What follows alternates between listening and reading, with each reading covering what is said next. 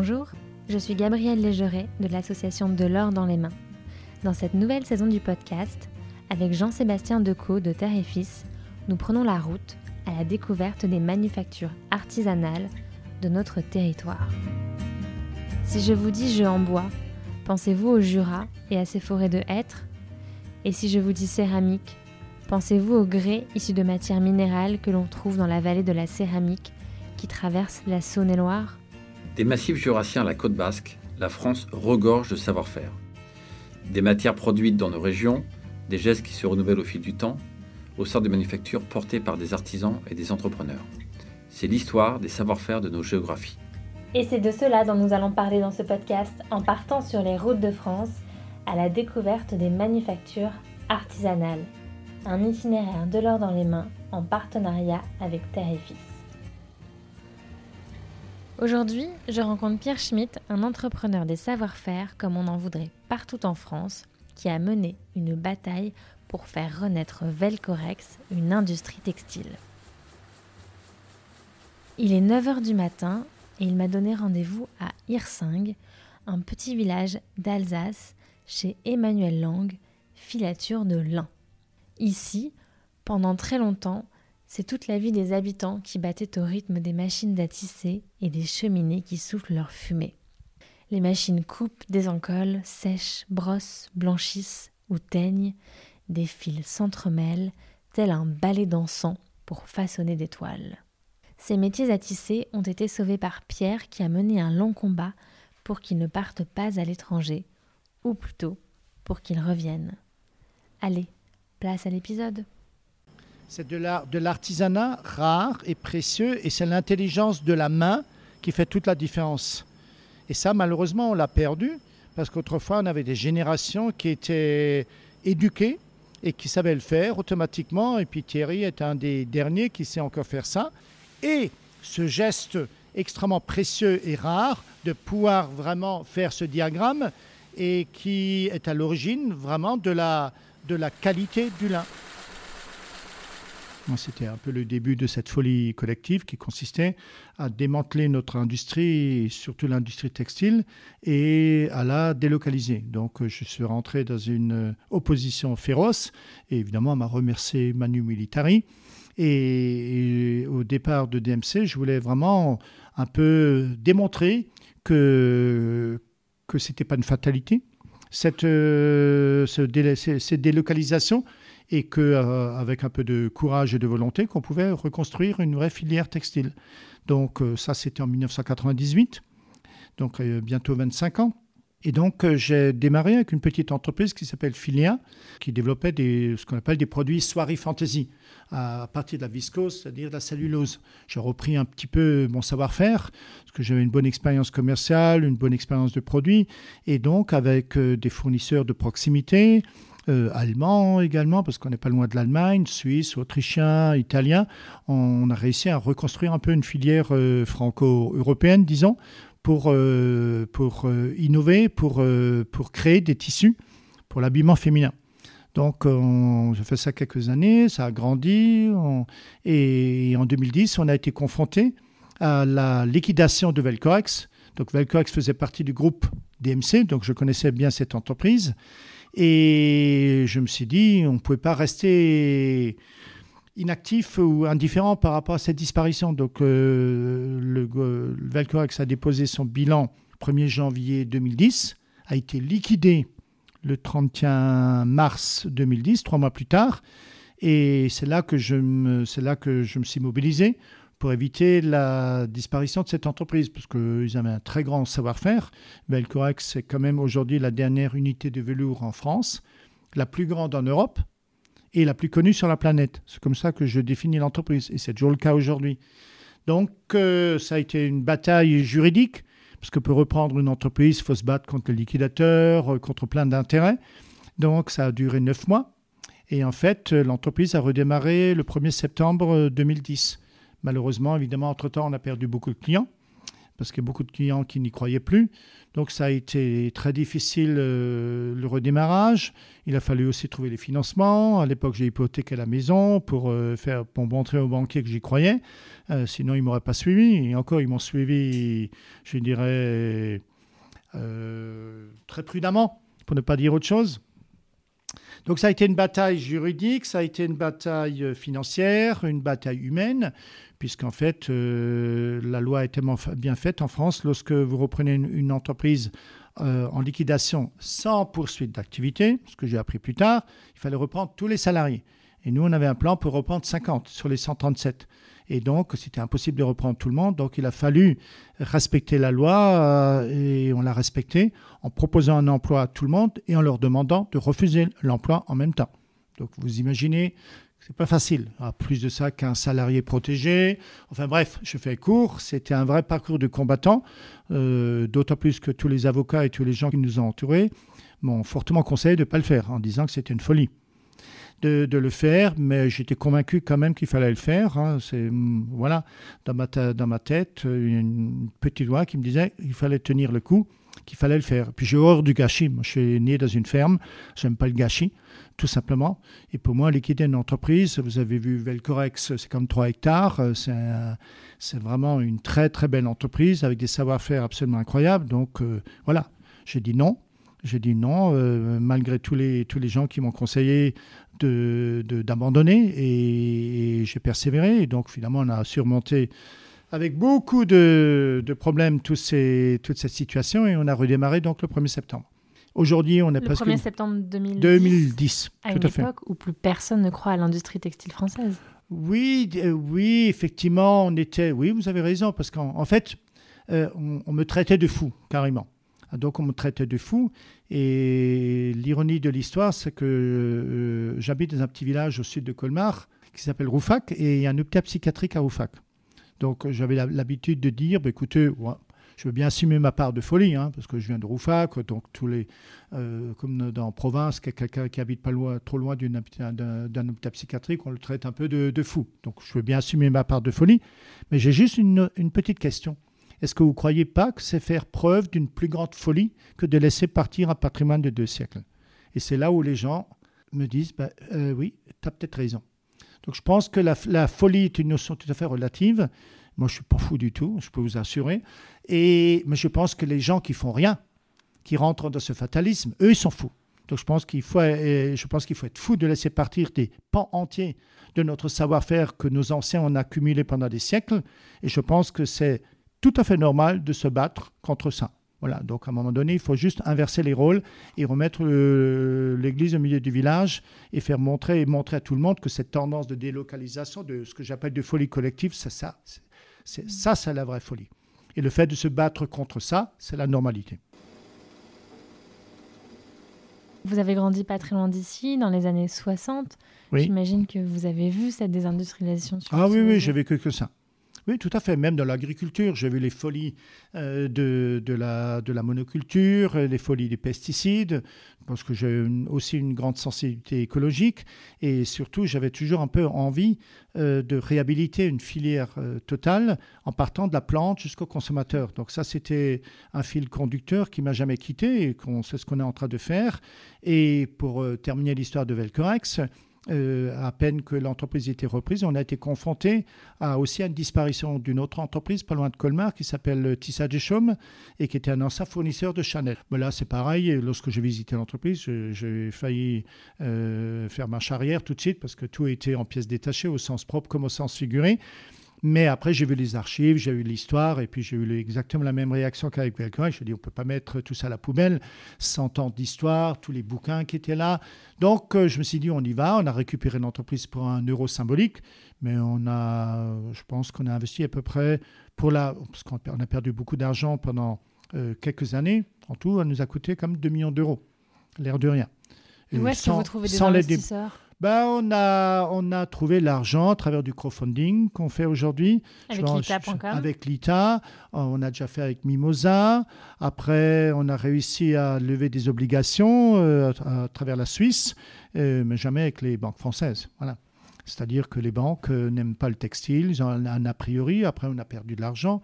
Donc euh, si vous êtes dans le textile et en même temps vous perdez de l'argent, vous êtes un pestiféré.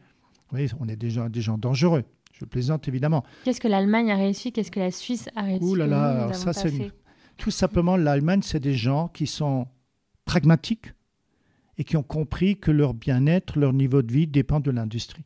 Nous, on nous a fait croire qu'elle dépend de l'État et que les petits Chinois vont travailler pour nous pour l'éternité.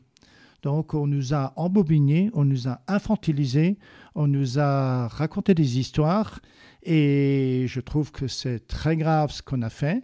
Et c'est vrai que l'exemple de l'Allemagne ou de la Suisse qui est à côté de nous, même culture, hein, une culture germanique comme en Alsace, eh ben, eux, ils ne sont pas rentrés dans cette folie collective, ils ont préservé leur filière, ils savaient très bien que c'est l'entreprise de chaque village euh, qui assure la prospérité du territoire, ce qui était aussi le cas en Alsace. En Alsace, dans chaque petit village, il y avait une entreprise. Et puis aujourd'hui, eh ben, il y a plein de villages, il n'y a plus d'entreprises. Et c'est très intéressant d'observer cette différence euh, culturelle majeure entre des pays voisins et nous. Je pense que, comme dit, c'est l'administration, euh, les politiques, euh, toute une culture politique qui a une culture aussi intellectuelle. Euh, justement, à propos d'intellectuel, je ne peux pas m'empêcher de citer la phrase de Bernanos, hein, que vous avez étudiée. Hein, c'est un écrivain que j'adore qui avait dit il faut toujours considérer par définition un, un intellectuel comme un imbécile jusqu'à ce qu'il puisse prouver le contraire. Oui je pense que c'est très vrai parce que toute démarche intellectuelle qui n'est pas ancrée sur du concret, c'est du délire. On a déjà vu dans l'histoire beaucoup de démarches d'intellectuels et je pense que j'adore des discussions philosophiques et tout ça parce que je pense que la réflexion philosophique est très utile euh, à, un management d'entreprise. Hein, moi, je cite souvent beaucoup, beaucoup de phrases euh, comme celle-là, mais je ne veux pas vous en citer trop pour pas vous abreuver. Mais toujours est-il, une démarche intellectuelle, comme cette démarche de, mondialisation, de, délocalisation à outrance. C'est une démarche intellectuelle qui a, été faite par des technocrates euh, qui n'ont rien compris à l'industrie. À l'époque, euh, Pascal Lamy, directeur général de l'OMC, avait comparé la filière textile à une usine de t-shirts. En 2002, j'ai des courriers pour ça. Il avait dit quel est l'intérêt de garder une industrie textile? Et il dit voilà, on a quel est l'intérêt de garder une usine de t-shirts? Ce qu'il ne savait pas, c'est qu'il n'y avait plus d'usine de t-shirts en 2002, mais qu'il y avait une technologie extrêmement pointue. Et je cite toujours euh, Schlumberger qui est notre partenaire industriel pour les machines.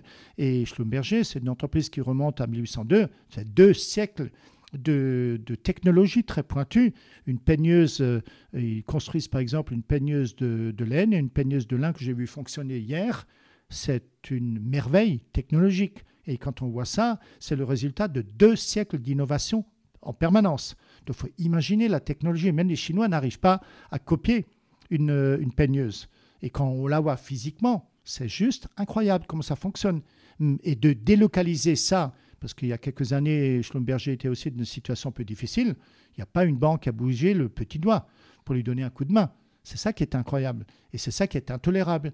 Donc euh, je suis allergique par rapport à tous ces discours de technocrates et d'intellectuels parce que voilà, moi aussi j'ai une culture, j'ai une bonne culture générale, une bonne culture historique, une bonne culture textile mais j'ai aussi du bon sens et je pense qu'à un moment donné, il faut rester pragmatique, comme le sont les Suisses et les Allemands, qui sont restés pragmatiques, qui se sont dit, eh ben, c'est peut-être pas en délocalisant qu'on va maintenir notre niveau de vie. Et après, c'est aussi la démarche de, l'innovation. Aujourd'hui, tout le monde veut innover. Mais il y avait un article dans les échos il y a cinq ans qui disait on ne peut pas innover loin des usines et loin des machines et loin des hommes. C'est banal. C'est euh, bon, c'était dans les échos. Donc ça donne un certain, à certaine crédibilité. Mais c'est tout à fait vrai. Depuis qu'on a les machines de filature, on a innové, mais avec une rapidité incroyable. Vous ne pouvez pas innover en délocalisant. Vous n'allez pas envoyer un email pour vous expliquer ce que vous souhaitez, qui va être traduit en anglais et ensuite traduit en chinois à un fournisseur chinois. C'est n'importe quoi. Donc quand vous délocalisez, vous perdez le contrôle de votre, de votre savoir-faire et c'est ça qui a, qui a abouti à une paupérisation de, de toute l'industrie, de toute l'intelligence de la réflexion industrielle. Donc euh, voilà, je pense qu'il faut euh, euh, réindustrialiser la France avec des machines.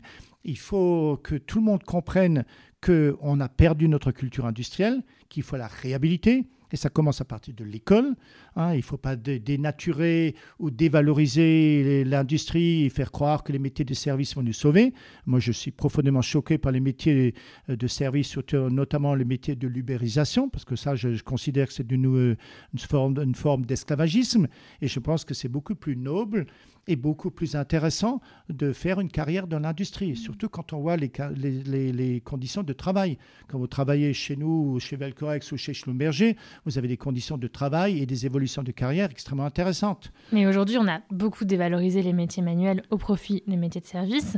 Euh, vous parlez de la délocalisation, mais on a beaucoup de mal à recruter. J'imagine que vous avez des Oui, tout à fait. Tout ça, c'est juste parce qu'à un moment donné, on est tombé dans une sorte de folie collective, parce que je ne peux pas l'appeler autrement, de croire qu'on n'a pas besoin d'industrie. N'importe quel pays, depuis que l'humanité existe, euh, progresse, vit avec des machines, avec des savoir-faire. De, je ne comprends toujours pas comment on a pu croire que du jour au lendemain, on peut se débarrasser de notre industrie. On parlait de folie à mon sujet au départ, mais je crois que là, c'est une vraie folie. Je pense qu'il faudra ouvrir euh, quelques hôpitaux psychiatriques encore pour euh, remettre tout, tout, tout ça, tous ces gens-là, euh, dans bon, sur le bon chemin. Je pense qu'on nous a vraiment manipulés. J'utilise deux fois ce terme parce que ça correspond vraiment à, une, vraie, à une vraie réalité. Et ensuite, ce qui m'étonne aujourd'hui, c'est on a en fait créé une scission de la société. On a aujourd'hui des industriels euh, qui ont été traités comme des pestiférés. Et on a tous les technocrates, toute l'administration, tous les politiques qui, sont, qui se sont détachés de l'industrie, qui se sont déconnectés. Et, ces gens-là ne comprennent plus à un moment donné euh, ce qu'est la réalité industrielle. Moi, j'avais dit lors d'un colloque à Paris, je pense que tous les préfets, les sous-préfets, les députés, hein, comme les sous-préfets au champ au XIXe siècle, il faudrait les, il faudrait les obliger à passer au moins une journée dans la semaine dans les industries pour qu'ils sachent de quoi ils parlent. Ce n'est pas la peine de faire des rapports sur l'activité industrielle du département dans un bureau bien feutré de la préfecture. Il faut que les gens soient sur le terrain et sachent ce qui se passe. Et l'Allemagne et la Suisse ont un tissu industriel, ont une culture industrielle, et les politiques sont intégrés sur le terrain. Il y a une autre, il n'y a pas cette scission que nous on a. Donc l'État je pense que s'il est bien dirigé, le fameux despote éclairé de Voltaire, euh, il n'y a pas que des fous, il n'y a pas que des, inconscients, il y a parfois des gens extrêmement intelligents. Il ne faut surtout pas de jeter l'amalgame sur l'État. Et, et, je pense qu'il y a beaucoup d'intelligence collective, mais encore faut-il qu'elle soit ancrée dans le territoire. Il faut qu'elle soit en osmose avec les gens du territoire. Il ne faut pas qu'elle soit en opposition. Aujourd'hui, on a les salons feutrés des discussions d'intellectuels qui sont déconnectés du territoire. Moi, je vois ça tous les jours. Quand vous discutez avec un banquier, c'est quoi un banquier aujourd'hui? C'est un chargé de, chargé de clientèle, si vous voulez, qui n'a rien à dire, qui n'a aucune autorité, aucun pouvoir et qui doit référer. Et, ils sortent de l'école, hein, de tous la même école, donc une sorte de pensée unique. Ils viennent dans une entreprise, ils font un petit rapport Hein, qui coche toutes les cases qu'on leur a demandé de cocher. Et ça, ça remonte au comité d'engagement des crédits qui n'a jamais mis les pieds dans une entreprise. Donc, euh, c'est ça la folie. On donne le pouvoir à des gens qui ont par définition peur. Il faut aussi le rappeler. Un banquier, il a toujours peur. Un, chef d'entreprise, il n'a pas peur. Donc on devrait donner le pouvoir au chef d'entreprise. Et c'est ça qui me dérange. Je pense qu'à un moment donné, comme on a perdu la culture industrielle et comme on a des préjugés contre l'industrie, on ne se rend plus compte des valeurs de l'industrie. La filière du lin, c'est le meilleur exemple. C'est le plus grand gâchis. Le lin, pour quand même quelques mots là-dessus, c'est on est producteur de lin, on produit les trois quarts du lin textile sur la planète. Donc on a une mine d'or. Et qu'est-ce qu'on a réussi à faire dans les années 2000 On a réussi à tous les fermer. Le premier stade de valorisation du lin, c'est les filatures. On les a tous fermés et on, et on exporte la matière première à l'état juste euh, d'une matière défibrée. On l'exporte euh, en Chine à hauteur de 80% et 20% dans les pays de l'Est.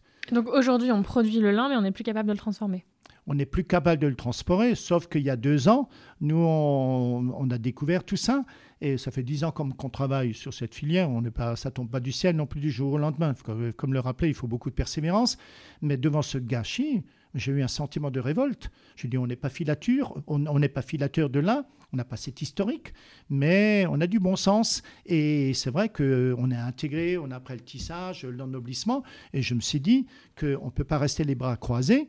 Et on a surtout la chance d'avoir Schlumberger, qui est un leader mondial. Donc ce que j'ai oublié de dire avant, c'est que non seulement on a, on a la matière première, Mais en plus de ça, on a le, constructeur mondial de machines de filature. Mm. Donc, euh, un jour, un producteur de lin français m'a dit, euh, m'a dit, Monsieur Schmitt, euh, nous, producteurs de lin français, à l'image des Africains qui n'arrivent pas à valoriser leur matière première, nous sommes devenus les Africains des Chinois. Et il avait totalement raison. Et je lui ai répondu, non, c'est encore pire, parce que les, Africains n'ont pas les machines pour valoriser leur matière première. Mais nous, en, en, en France, on a Schlumberger qui a les machines. Donc c'est encore notre irresponsabilité et encore pire que celle des Africains. Donc, si vous voulez, c'est à partir de ce écosystème qu'on a autour de nous qu'on a repris, qu'on a repris des machines d'occasion euh, en Hongrie. Euh, je vous fais grâce du détail, euh, remonter tout ça avec des semi-remorques. Mais disons, à, un moment donné, on s'est dit qu'il fallait réhabiliter le lin, et c'est à cause de ça qu'on s'est rapproché, qu'on s'est rapproché de, de Schlumberger et que grâce à leur réseau, on a pu récupérer ces machines dans des conditions très compliquées parce qu'il a fallu trouver des retraités, il a fallu trouver des retraités pour les remettre en route, parce qu'évidemment le savoir-faire était chez les retraités, hein. les jeunes générations ne connaissaient plus ça, donc il a fallu les chercher physiquement chez eux, les motiver, leur expliquer pour qu'ils viennent nous apprendre comment fonctionnaient ces machines. C'est comme ça que ça s'est passé. Donc, euh, et Thierry Goutte, que vous avez rencontré, fait partie de, cette génération. Et je remercierai jamais assez euh, toutes ces personnes euh, fières de leur savoir et aussi contents de, voir que, bah, qu'ils sont utiles. Hein, une, sorte, de reconnaissance, un peu tardive, mais quand même. Donc aujourd'hui, c'est la première filature qui, est opérationnelle.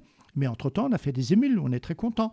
au nord, il y a Safilin qui a, qui, a, qui a rapatrié une partie de leurs euh, équipements de Pologne. il y a une autre filature qui s'est mise en route en Normandie euh, avec du matériel chinois. Ça, c'est un peu dommage hein, parce qu'on aurait pu prendre du matériel Schlumberger. Bon, je ferme la parenthèse. Et, et je sais qu'il y a des, une, euh, deux jeunes qu'on accompagne qui sont en train d'installer une filature en Bretagne qui s'appelle l'Infini. Et je trouve ça très bien. Ils font une sorte, ils dupliquent un peu le modèle qu'on a fait chez Emmanuel Lang avec du matériel de Schlumberger. Mm. Donc, vous voyez, c'est un cercle vertueux parce que chaque fois qu'on installe une filature, on utilise du matériel euh, de Schlumberger. Donc, euh, c'est extrêmement important. Et j'ai toujours dit qu'avant 10 ans, on aura une dizaine de filatures de lin.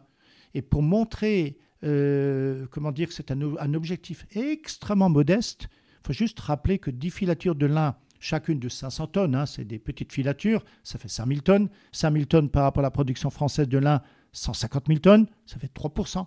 Donc en ayant l'ambition d'avoir 10 filatures de lin en France qui produisent 5 000 tonnes, c'est-à-dire 3% du lin cultivé en France, je pense qu'on devrait en faire 30, 30%. Donc il faudrait installer 100 filatures. Donc vous voyez le potentiel.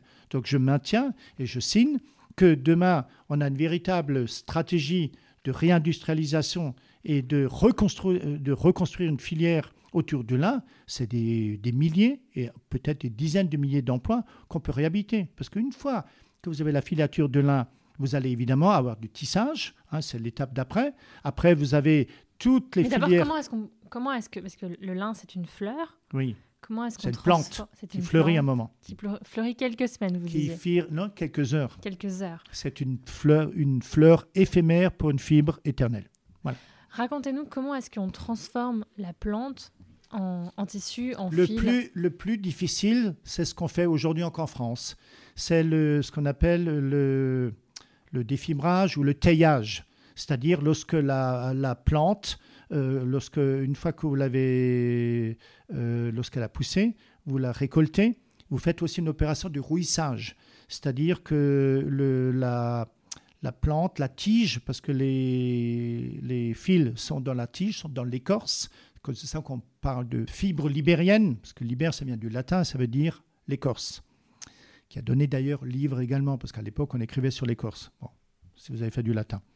Euh, donc, euh, c'est une fleur, c'est une plante libérienne, au même titre que le chanvre et que l'ortie. Donc, euh, le, le rouissage, c'est extrêmement, c'est la première opération qui consiste à faire rouillir un peu cette plante une fois que vous l'avez arrachée sur le sol avec du soleil et une certaine humidité. Donc euh, il y a des bactéries qui se développent et qui mangent un petit peu l'écorce et qui fragilisent. Donc après, c'est enroulé dans des grandes bottes, c'est déroulé dans des, dans des unités de taillage Et c'est là, avec des marteaux, avec plusieurs choses, où on écrase l'écorce, on libère les fibres et on arrive à avoir ce ruban de lin que vous avez vu qui arrive directement chez nous. Donc cette opération est très artisanale et il faut beaucoup de savoir-faire. C'est à cause de ça que les Chinois ont beaucoup de mal à maîtriser ça. Si vous voulez, c'est ancestral comme culture, c'est très compliqué et il faut surveiller le degré du rouillissage. Il faut aller sur les champs tous les jours. C'est exactement quand vous faites du foin. Hein. Euh, faire un bon foin, ben, il ne faut pas qu'il soit trop brûlé. S'il est pas assez sec, il pourrit. Euh, s'il est trop sec, euh, c'est de la poussière, hein, pour donner une image. Donc le lin, c'est à peu près ça. Mais c'est encore dix fois plus compliqué. Donc cette opération de, culture, de rouillissage, de taillage, et c'est l'opération la plus compliquée, et c'est celle qu'on fait encore en France. Et il y a beaucoup de main-d'œuvre aussi par rapport à ça. Et après, l'opération plus automatisée, c'est celle qu'on a externalisée. C'est ça qui est complètement, qui est, complètement incompréhensible. Parce qu'après, on a la filature. Vous avez vu qu'il n'y a pas beaucoup de personnel à la filature. La filature, c'est des machines. Donc là, il y a un certain degré d'automatisation. C'est à cause de ça, je ne pense pas du tout que de réhabiliter une euh, structure, des structures de filature va. Évidemment, il y a toujours un surcoût mais il n'est pas aussi important qu'on peut l'imaginer, puisqu'il y a beaucoup de, machines. Le, surcoût au niveau de la main-d'œuvre se trouve dans l'opération qui est déjà qui est restée en France. Donc, euh, une fois que vous avez la filature, vous avez vu le tissage, euh, vous n'avez pas vu beaucoup de monde, c'est des machines. Il y a beaucoup d'automatisation. Et après, vous avez la teinture, préparation, ce qu'on fait chez, chez Velcorex et dans d'autres entreprises. Et là, il y a beaucoup d'automatisation. Donc, la part de main-d'œuvre, contrairement à ce qu'on peut imaginer, elle n'est pas très importante dans les différentes euh, unités de valorisation du lin. Parce qu'une fois que vous avez le tissu, évidemment, évidemment, après, vous pouvez faire la confection quand même dans le bassin méditerranéen. Hein, il y a beaucoup de confectionneurs aujourd'hui qui s'appuient sur l'Europe de l'Est ou alors sur le Maroc et la Tunisie. Donc vous avez quand même un écosystème de proximité qui vous permet de maîtriser tous ces éléments-là. Et c'est ça qui est, c'est ça qui est surprenant, c'est de voir finalement qu'il manque pas grand-chose. Encore faut-il qu'il y ait une politique globale, euh, comme pendant les Trente Glorieuses, qu'on décide à un moment donné de dire, de, de, de, de s'opposer à cette, à cette gabegie et de dire on a tous les atouts et que ça devienne une priorité nationale. Et c'est quoi le produit fini euh, qui sort de chez euh, Emmanuel Lang? Est-ce que c'est est -ce c'est le tissu ou est-ce que c'est le pantalon? Alors, oui, alors, euh, si vous voulez, euh, ce qui sort d'Emmanuel Lang, c'est l'écru. C'est-à-dire, euh, on, appelle un écru quelque chose qui est patin, qui est la couleur de l'écru qui sort, qui sort du tissage. Donc, vous avez un tissu qui est tissé. Et après, il faut qu'il soit ennobli. À cause de ça, on parle d'une structure d'ennoblissement.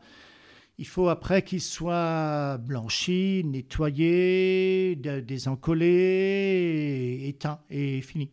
Donc c'est toute cette opération qu'on fait chez Velcorex, mais il y a encore d'autres entreprises à Lyon, dans le Nord, qui permettent de faire ça. Donc je pense que ça, on a encore gardé quand même quelques structures qui permettent euh, de valoriser ça. Puis après, il ne faut pas oublier que le lin, c'est pas uniquement dans l'habillement. Vous avez évidemment dans l'ameublement. Vous avez dans les composites euh, biosourcés, c'est les matières du futur. Ah, ça, c'est tout un développement qu'on est en train de faire pour remplacer les, pour remplacer les dérivés du pétrole. Les dérivés du pétrole, aujourd'hui, euh, ben, euh, c'est le PU, le PVC, et c'est surtout les fibres de verre. Les fibres de verre, euh, vous ne pouvez pas les recycler. Donc on peut remplacer beaucoup de dérivés du pétrole, beaucoup de matériaux faits avec le pétrole, hein, ou du plastique et tout ça, et surtout les fibres de verre que vous pouvez remplacer avec du lin. Et c'est ce qu'on est en train de faire. Donc on a, développé cette division composite. On a déjà livré quelques milliers de mètres pour faire des coques de bateaux. Hein, les bateaux sont faits souvent en fibre de verre et on a, embauché une spécialiste, euh, une jeune femme qui, a fait toutes ses études en Angleterre hein, euh, pour euh, vraiment la maîtrise de ces matériaux biosourcés parce qu'il faut une bonne culture de chimie et une culture textile. Pour faire un, un, composite biosourcé, hein, ben, il faut les deux compétences, une culture textile et une culture de chimie. Malheureusement, ces deux cultures ne travaillent plus ensemble. Contrairement au 19e siècle, hein, où vous aviez, des, vous aviez des écoles de chimie et des écoles textiles. Et les deux étaient intégrés dans une dynamique industrielle. Il faut aussi que les écoles, les laboratoires soient à nouveau directement impliqués dans une dynamique industrielle. Il ne faut, jamais, il faut jamais oublier que Mulhouse était plus riche que Bâle au XIXe siècle. Vous voyez, Bâle aujourd'hui, on est à 30 km, on est à côté, on a une culture germanique.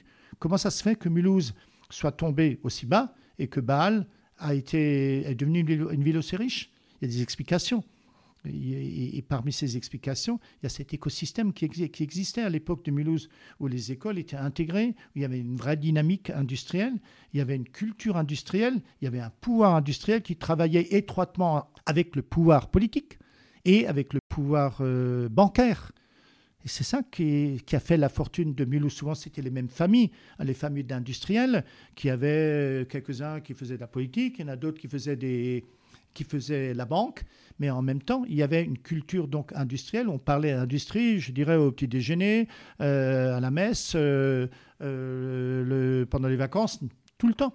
Je dis, et, ça, cette culture industrielle a fait une, comment dire, a, donné naissance à cette puissance, à cette, à cette, à cette culture en général qui a fait la richesse de Mulhouse. Mmh. Mais aujourd'hui, les banquiers sont sur notre planète les politiques sont sur notre galaxie et les industriels sont livrés à eux-mêmes. C'est la triste réalité. Je dirais, il n'y a plus cette osmose qui existait. Et, les parents n'ont plus envie d'envoyer leurs enfants. Puis, et, évidemment, vous avez évidemment, vous avez raison. L'éducation, hein, c'est le dernier volet euh, de cette trilogie. L'éducation, c'est totalement, puisqu'on n'a pas considéré. Mais ça, c'est une conséquence si vous voulez, à partir du moment où l'État au plus haut niveau se désintéresse de l'industrie, comment voulez-vous que les parents les parents prennent l'exemple de ce qui se passe? C'est là où je pense qu'il y a une très grande responsabilité au niveau des différents gauche ou droite, c'est pareil. Au niveau des gouvernements, ils n'ont pas pris la mesure de la réalité, de l'importance de l'industrie. Et les parents, évidemment, euh, à partir du moment où on dévalorise l'industrie, ils ne vont pas envoyer leur, leur enfant dans l'industrie. Le pouvoir d'achat,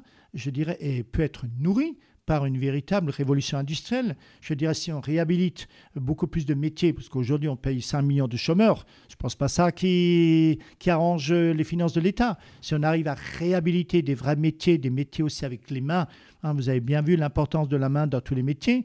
Des métiers manuels, mais des métiers euh, manuels, j'ai horreur de dire ce mot-là, c'est des métiers où l'intelligence de la main euh, devient, devient primordiale. Si on réhabilite ce métier et on les aide à un moment donné, on reconstruit une véritable entreprise, on a moins de chômeurs et on a plus d'entreprises qui cotisent. Et si on a plus d'entreprises qui cotisent, on peut payer évidemment aussi de meilleurs salaires. Donc, si vous voulez, c'est tout un système vertueux qu'il faut remettre euh, à l'endroit. Je suis beaucoup plus optimiste pour les jeunes générations que pour les vieilles. Parce que les vieilles générations, à mon avis, on a du mal à, changer leurs habitudes.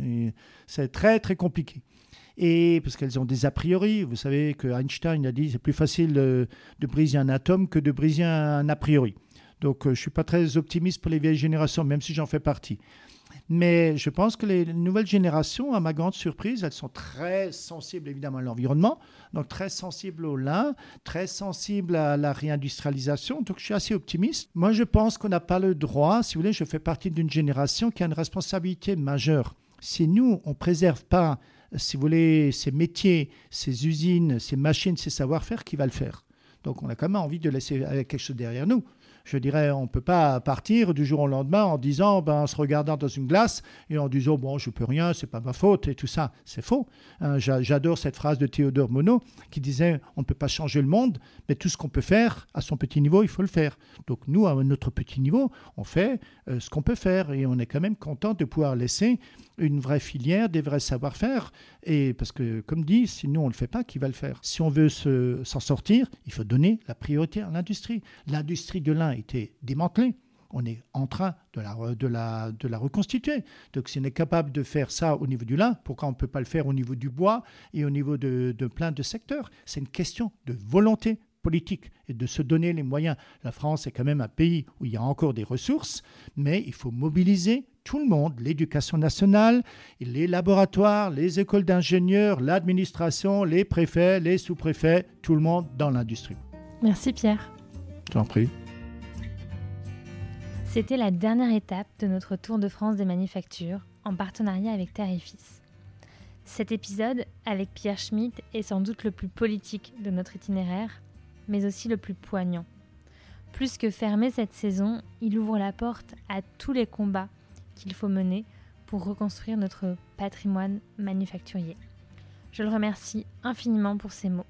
Merci également à Malogeni pour le montage et à Oscar Morer pour la musique et à l'équipe de Terre et Fils qui a soutenu ce projet du Tour de France. Des manufactures, à qui tendre le micro, il y en a encore des dizaines. Alors continuez à nous suivre. Je vous promets que ce n'était qu'un avant-goût et que nous allons continuer de tirer le fil rouge de ces paroles d'entrepreneurs des savoir-faire. De l'or dans les mains est une association qui a pour mission de soutenir la transmission des savoir-faire et de changer le regard sur les métiers manuels. Vous pouvez vous abonner à notre compte Instagram, Facebook, LinkedIn, ainsi qu'à notre newsletter pour ne rien rater de nos actions. Et vous pouvez adhérer à l'association pour nous soutenir. À bientôt!